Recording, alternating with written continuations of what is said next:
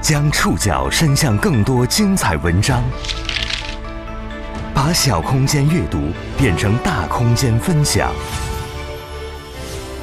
宋宇选读，把小空间阅读变成大空间分享。欢迎各位收听今天的宋宇选读。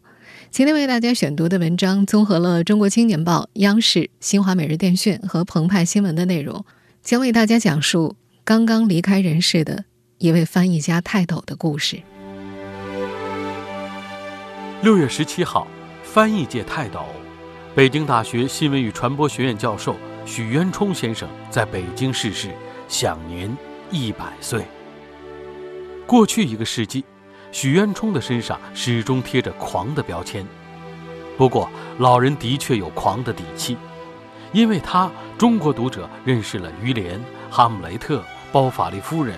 罗密欧与朱丽叶，同样因为他，西方世界知晓了李白、杜甫、白居易、苏东坡、李清照、汤显祖。他狂了一辈子，也在诗意的世界活了一辈子。就在去世前，老人依然每天在狭小的屋子里忙碌着，翻译莎士比亚全集、写自传、和年轻人聊天。他还没来得及看到自己的最新成果。就匆匆和世界作别。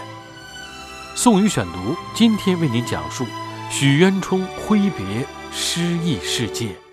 很多人都没想到许渊冲先生会离开的这么突然。六月十七号早上，没有一点征兆，老人安详的离开了这个世界。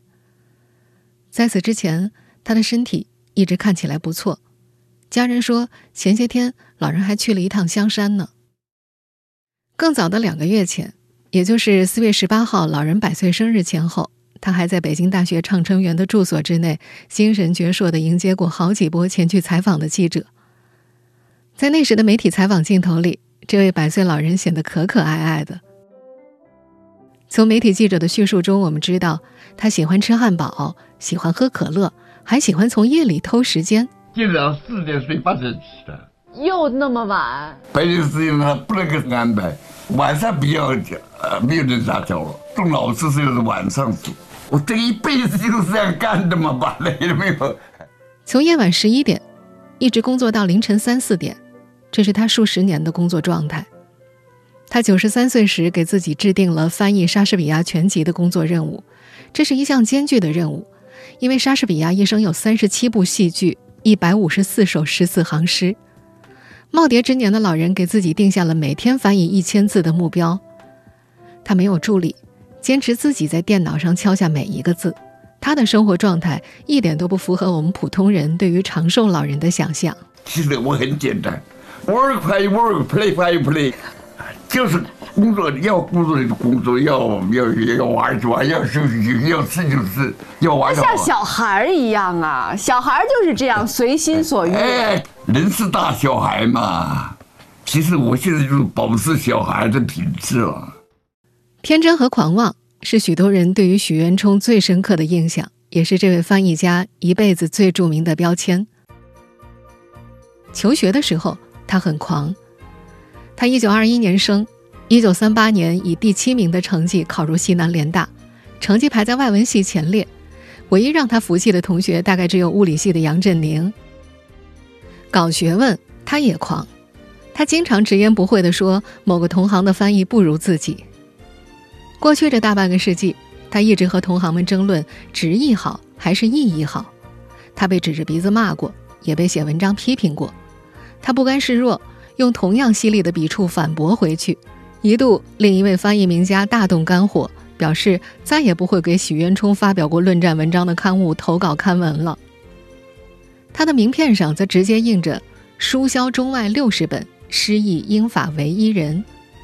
有人婉言相劝，这会不会显得不谦虚？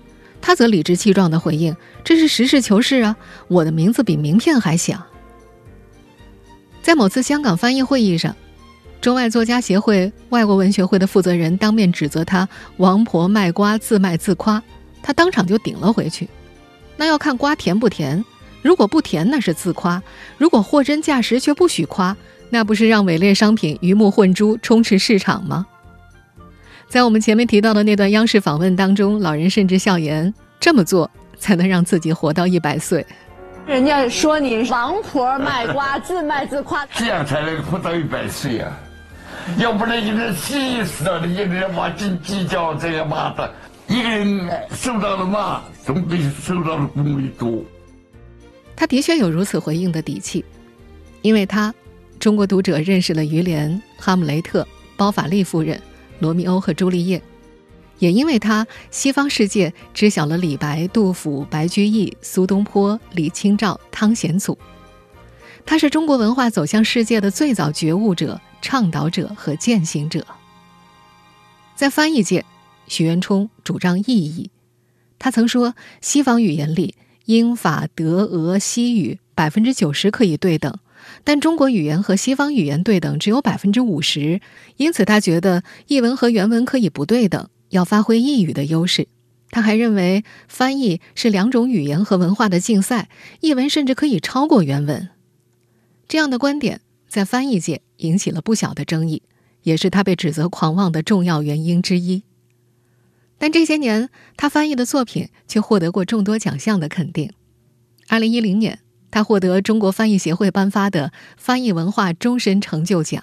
二零一四年八月二号，他还获得了国际翻译界最高奖项之一——北极光杰出文学翻译奖。他是第一位获此殊荣的亚洲翻译家。许渊冲曾经说过：“我们中国人就应该自信，就应该有点狂的精神。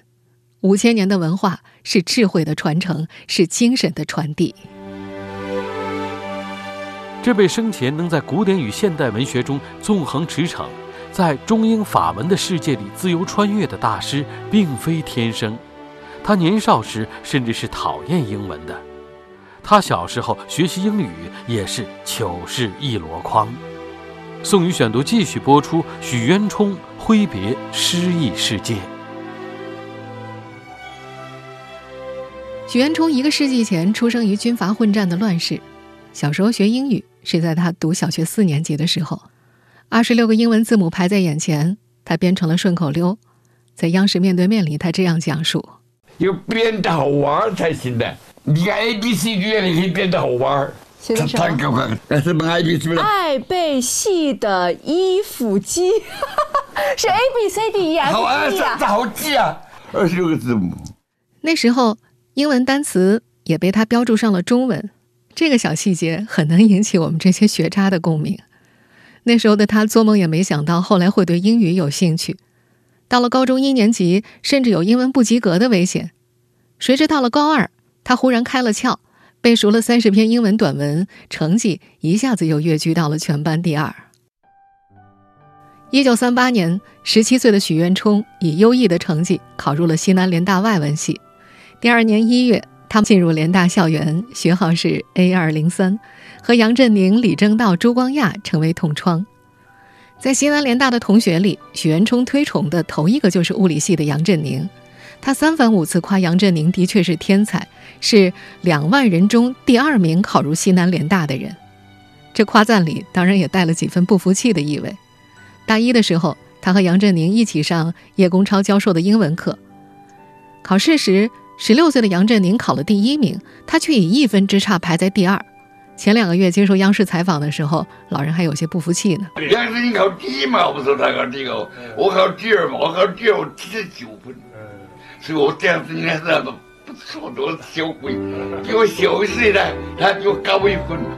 他承认自己那时有些嫉妒杨振宁，那是他是妒忌他们，他他对我算比较好的。杨振宁是一个傲气的人呐，人家不大敢接近的呀，挑唆看他。那会儿的西南联大曾经流传过一段话。湖北朱，安徽杨，外加许二王，李文法工五堵墙。这句话指的就是后来的科学家朱光亚、物理学家杨振宁、翻译家许渊冲、财政金融学泰斗王传伦以及卫星与返回技术专家王希季。那时在西南联大呀，这五个人才识过人，就像一堵墙一样难以被超越。许渊冲呢，是其中的文科代表。在十八岁那年，许渊冲第一次上了钱钟书的课。在他的印象里，钱钟书总是面带微笑，讲话风趣，一口牛津腔，和旁的教授不大相同，仿佛是个英国人一样，却也太年轻了，只比自己大了十岁。课上了三天，许渊冲一边读着钱钟书发在报刊上的新文章，一边啧啧感叹：“钱先生妙语惊人。”除了叶公超、钱钟书的英文课，在西南联大，他还听冯友兰、金岳霖讲哲学，听朱自清、朱光潜讲散文。听沈从文讲小说，闻一多讲诗词，曹禺讲戏剧，吴宓讲欧洲文学史。也是在这里，他遇到了莎士比亚、歌德、斯汤达、普希金、果戈里、屠格涅夫、托尔斯泰、托斯妥耶夫斯基，就此走进了世界文学的大门。走上翻译之路的决定性时刻出现在他联大的第三年，那是一九四一年，美国派出飞虎队援助中国对日作战，需要大批英文翻译。许渊冲和三十几个同学一起报了名。在纪念孙中山先生诞辰七十五周年的外宾招待会上，当有人提到三民主义的时候，翻译一时卡住，不知所措。这时候，许渊冲举起手，脱口而出：“Of the people, by the people, for the people。”简明又巧妙，外宾纷纷点头。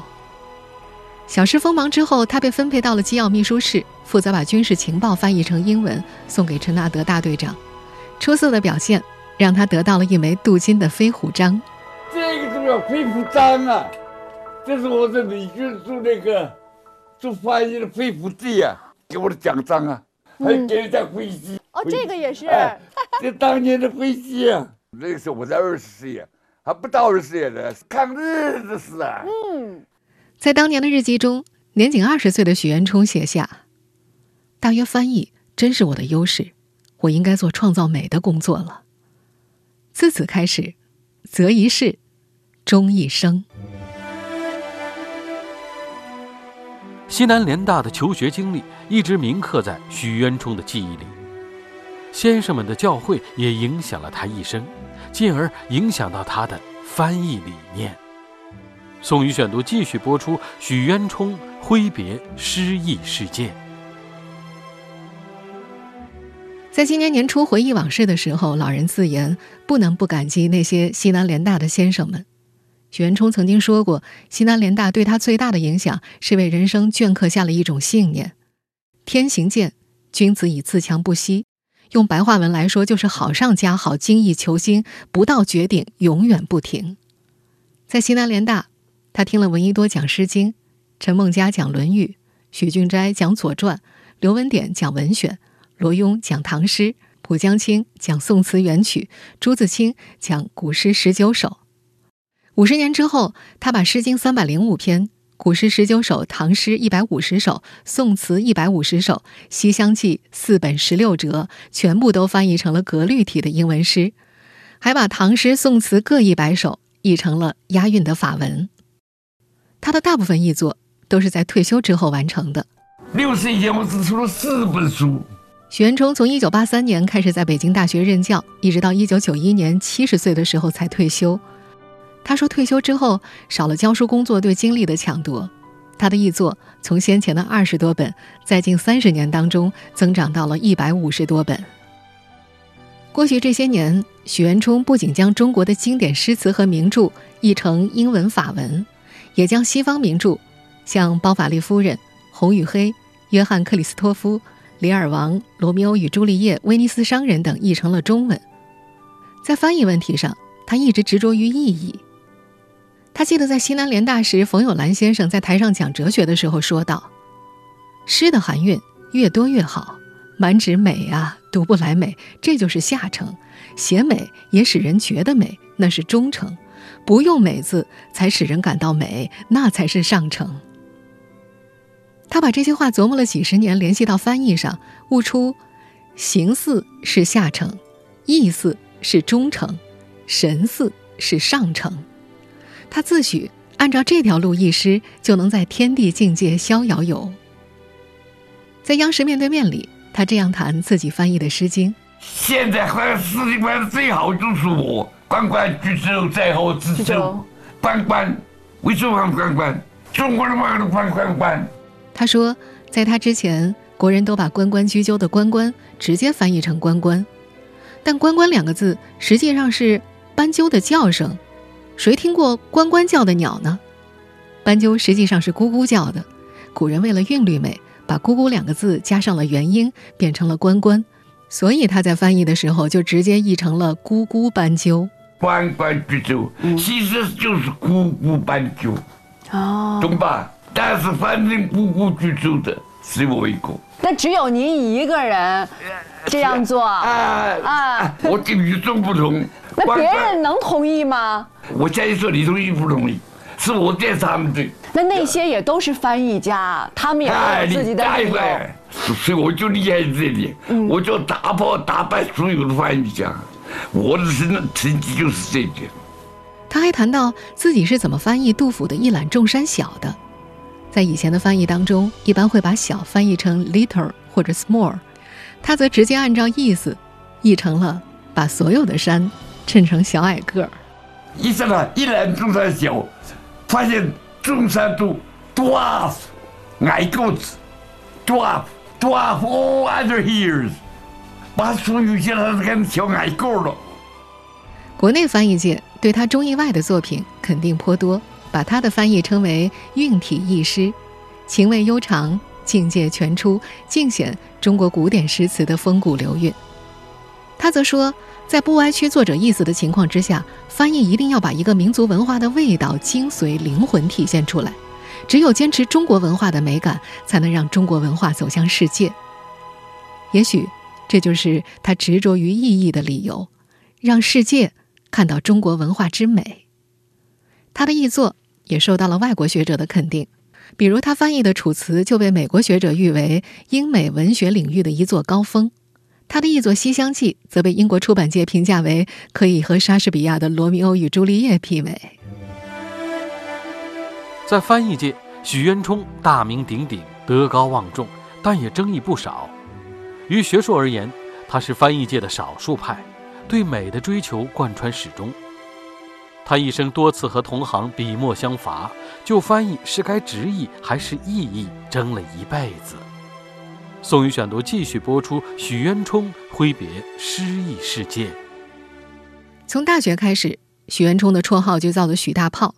不仅他人长得高大，嗓门大，他也好辩论。爱开炮，这就是我乱说话嘛！哎，我我还是有一点喜欢吹的，进大头一个月的话，就是有人多。还有我嘴又快，我还是比较喜欢吹自己，又喜欢吹自己，又喜欢说别人不行，所以人家认为说叫我大炮，大炮乱疯。但是我是说了这话嘛。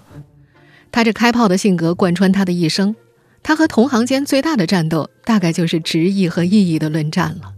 他坚持认为，文学翻译是三美三知的艺术，要追求意美、音美和形美，使读者知之、好之、乐之。他总想通过再创作来胜过原作，更将追求美、创造美视为毕生目标。但是，认为翻译应该忠于原文的人就指责他已经不像是翻译，而是创作了。对此，他毫不避讳，甚至将自己的译文比作不忠实的美人。译无定本。但理念不同，终究会带来矛盾。在翻译法国诗人瓦雷里描写灵感的诗《风铃》时，翻译家王佐良译为“无影也无踪，换内衣露胸，两件一刹那”。许渊冲则译为“无影也无踪，更衣一刹那，隐约见酥胸”。别人批评他的翻译是鸳鸯蝴蝶派，他却说自己翻译的更有韵味儿。他翻译的《红与黑》更是曾经引发翻译界轰动一时的大论战。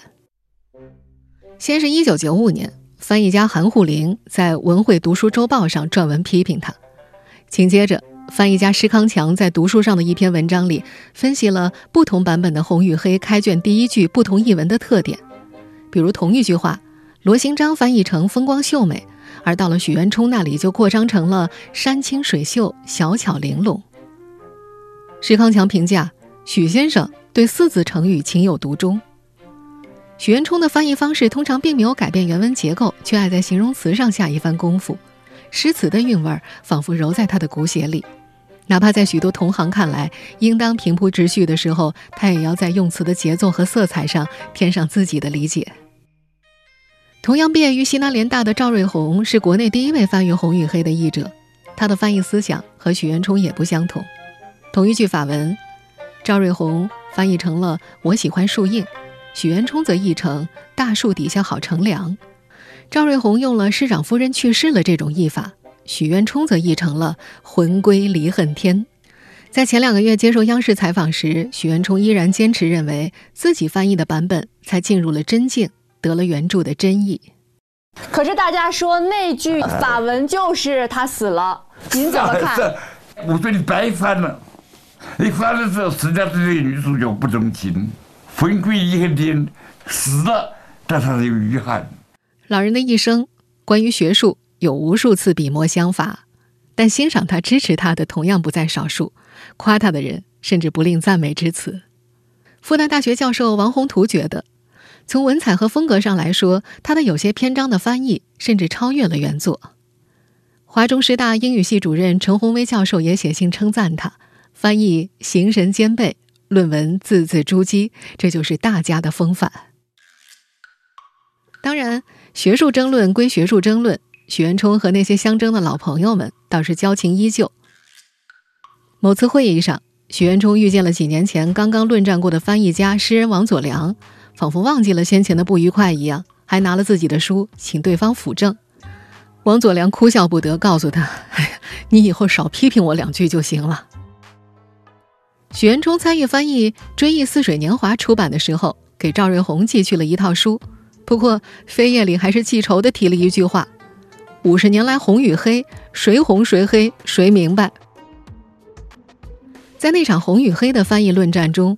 小许渊冲三十多岁的浙江大学外国语言文化与国际交流学院教授，中国翻译协会常务副会长许军也站在老人的学术对立面。尽管学术观点不一致，但两人是忘年交，而且是多年好友。许军曾在接受《中国青年报》采访时说：“许渊冲一直称呼自己为许小兄，有什么观点都可以进行争论，也可以写文章，但友谊一直存在。”他还说，许渊冲是个胸怀坦荡的人，什么学术争论都可以公开说，对自己的影响非常大。等于您自己一个人守着这座山，就您一个人啊？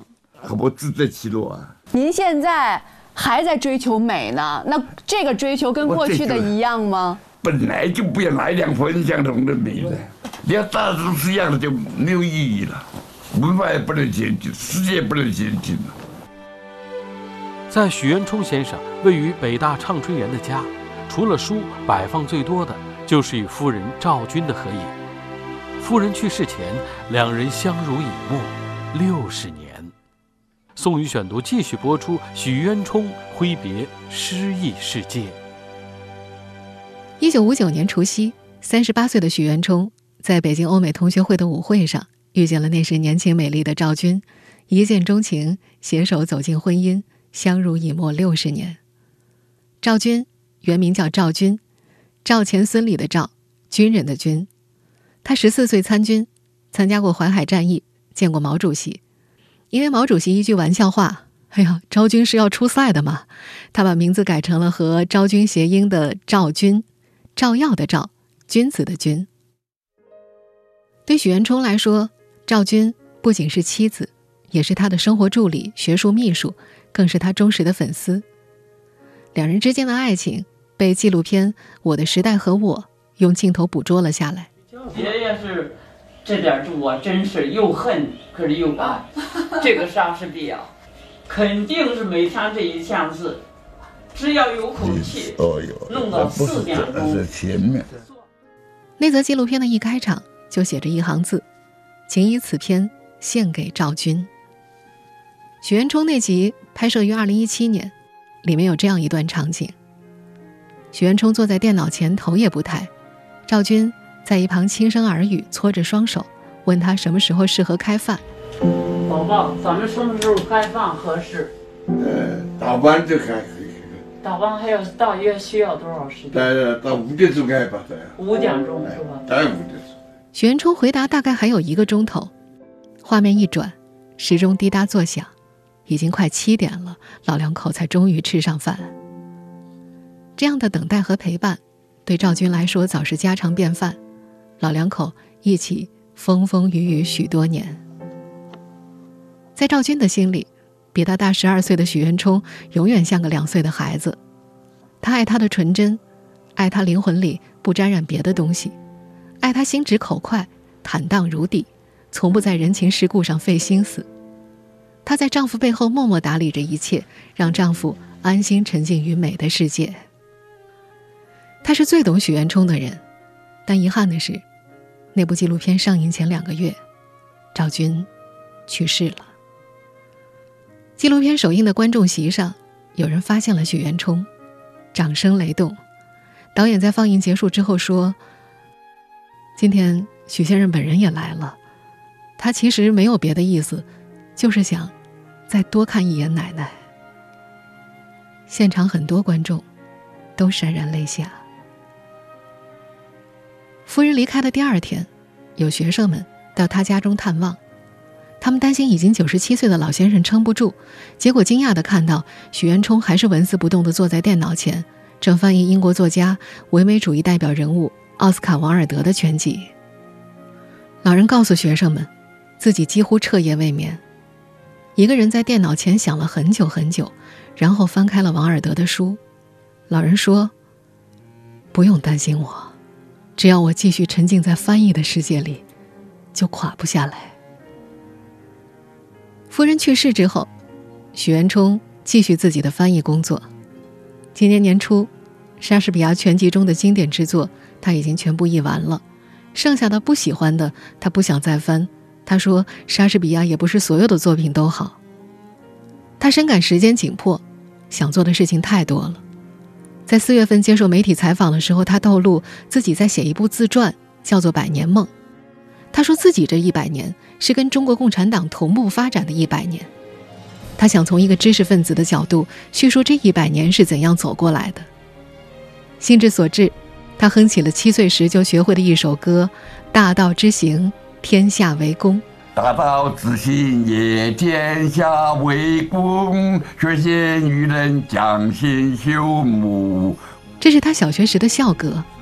他说：“共产主义就是世界大同。”现在讲人类命运共同体。这个提法很好，是一种进步。自己写《百年梦》，不仅是想记录下来他们这代人是如何一路走来的，更希望用自己的经历提醒年轻一代要看清楚前行的方向。他特别愿意和年轻人谈话，只要谈和业务有关的，他都愿意分享自己的经验。他更操心接班人的问题，他希望有更多的年轻人投身翻译事业、文化事业。在接受央视记者王宁采访的时候。他甚至劝说外语专业毕业的王宁去做翻译工作。只要有可能，你别小看了。我也没想到我会成今天的。我四十岁了，现在还能来得及当翻译呀？我六十岁开，你只要现在开始，没有来不及的。所以人不能自己上老。老人说：“文化是没有止境的，人类进步也没有止境。文化就是没有止境的。”人类进步也没有止境将来就看你们了。我认为可以的，我可以照顾前人，后人可以照顾我。老人热切地把希望寄托在后来的年轻人们身上。